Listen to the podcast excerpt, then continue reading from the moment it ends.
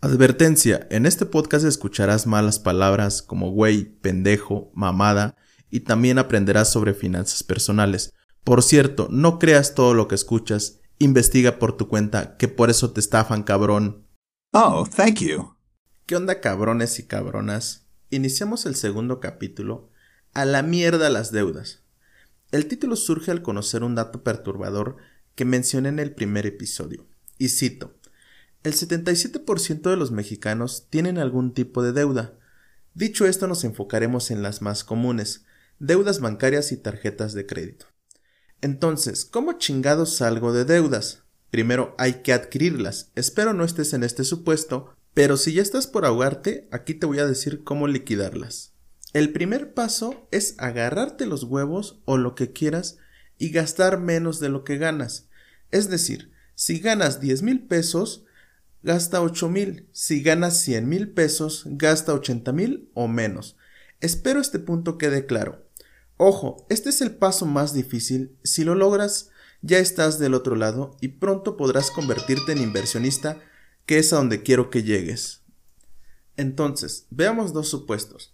En el primero tienes una tarjeta de crédito, la que quieras, clásica, oro, platino, con el cual te sientes el dueño del mundo, gastando dinero prestado y la pasas hasta cuando pagas unos chicles en el Oxxo. Pero a la hora de pagar solo tienes para el mínimo. Aquí aplicaremos el primer paso, que es gastar menos de lo que ganas. Y por supuesto, no lleves tu tarjeta a la peda y a ningún lado. Ya no la utilices, guárdala en una caja fuerte o en donde quieras y deja de comprar mamadas que no necesitas. Si aplicaste bien el primer paso, podrás pagar más del mínimo. Te lo explico con manzanas. Si en tu estado de cuenta dice pago mínimo 2.500 pesos, paga 5.000 o más. Esto reducirá el tiempo de liquidarlas y por consecuente pagarás menos intereses. Sencillo, ¿verdad? Lo que sigue es un poco más complejo. El segundo supuesto es una persona que tiene dos o más tarjetas de crédito, las que sean, ya está hasta el cuello y no puede pagar ni el mínimo.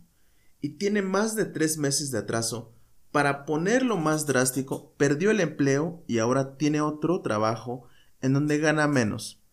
Entonces, los de cobranza, supuestos licenciados, ya le están marcando para decirle que le van a embargar o decirle muerto de hambre paga tus deudas. Que por cierto, las intimidaciones en el cobro son ilegales.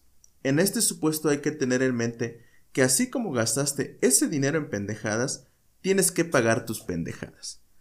Y como ya estás ahogado, aplicaremos la vieja confiable, clave 97 o quita. Pero ¿qué es esta clase de brujería? Nada más y nada menos que buscar un descuento con los bancos o despachos. Este puede ir del 20 hasta un 90%.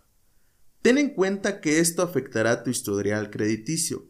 Es por eso que recomiendo esto solo si de verdad ya no puedes pagar. Ahora al grano, ¿cómo lo hago?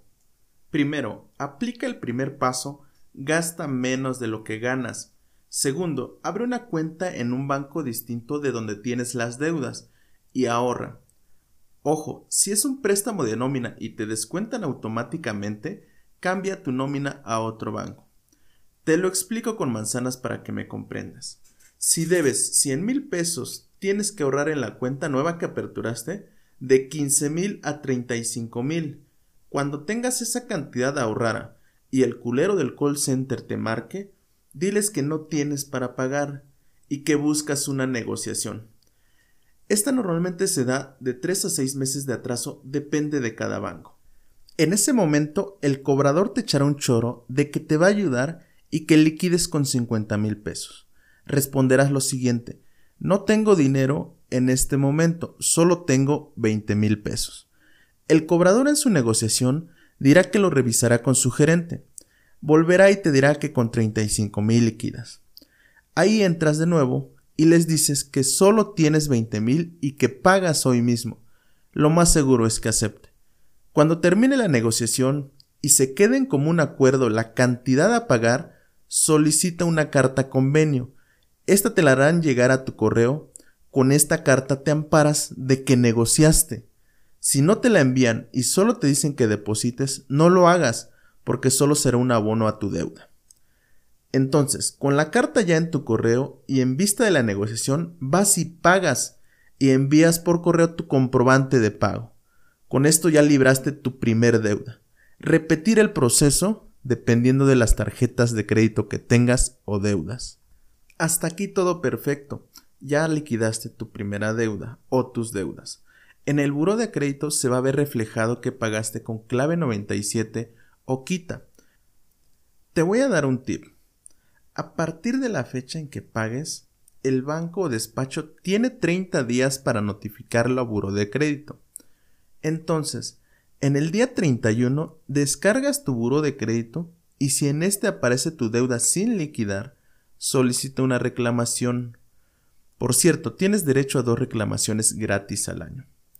Para tu reclamación te solicitarán pruebas de liquidación, las envías y si el banco o despacho no responde a tu reclamación en 29 días, ésta se da a tu favor y realizan la corrección como la solicitaste. Es decir, que quedas con buró limpio.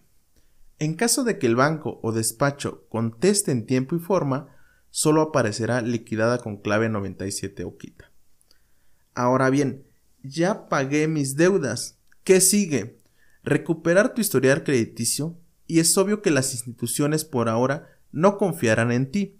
Es por eso que han surgido tarjetas con segundas oportunidades como Story o otras. Y esto no es una promoción pagada. Espero que algún directivo lo escuche y me patrocine. Pero ¿para qué chingados quiero una tarjeta de crédito si ya salí de este cuento de terror? Claro está, para aprovechar sus beneficios como puntos, cashback, entre otros que te dan. Y aquí te enseñaré a utilizarlas. Como ya será costumbre, me despido con una frase y esta la vas a tener que repetir cada que quieras realizar una compra.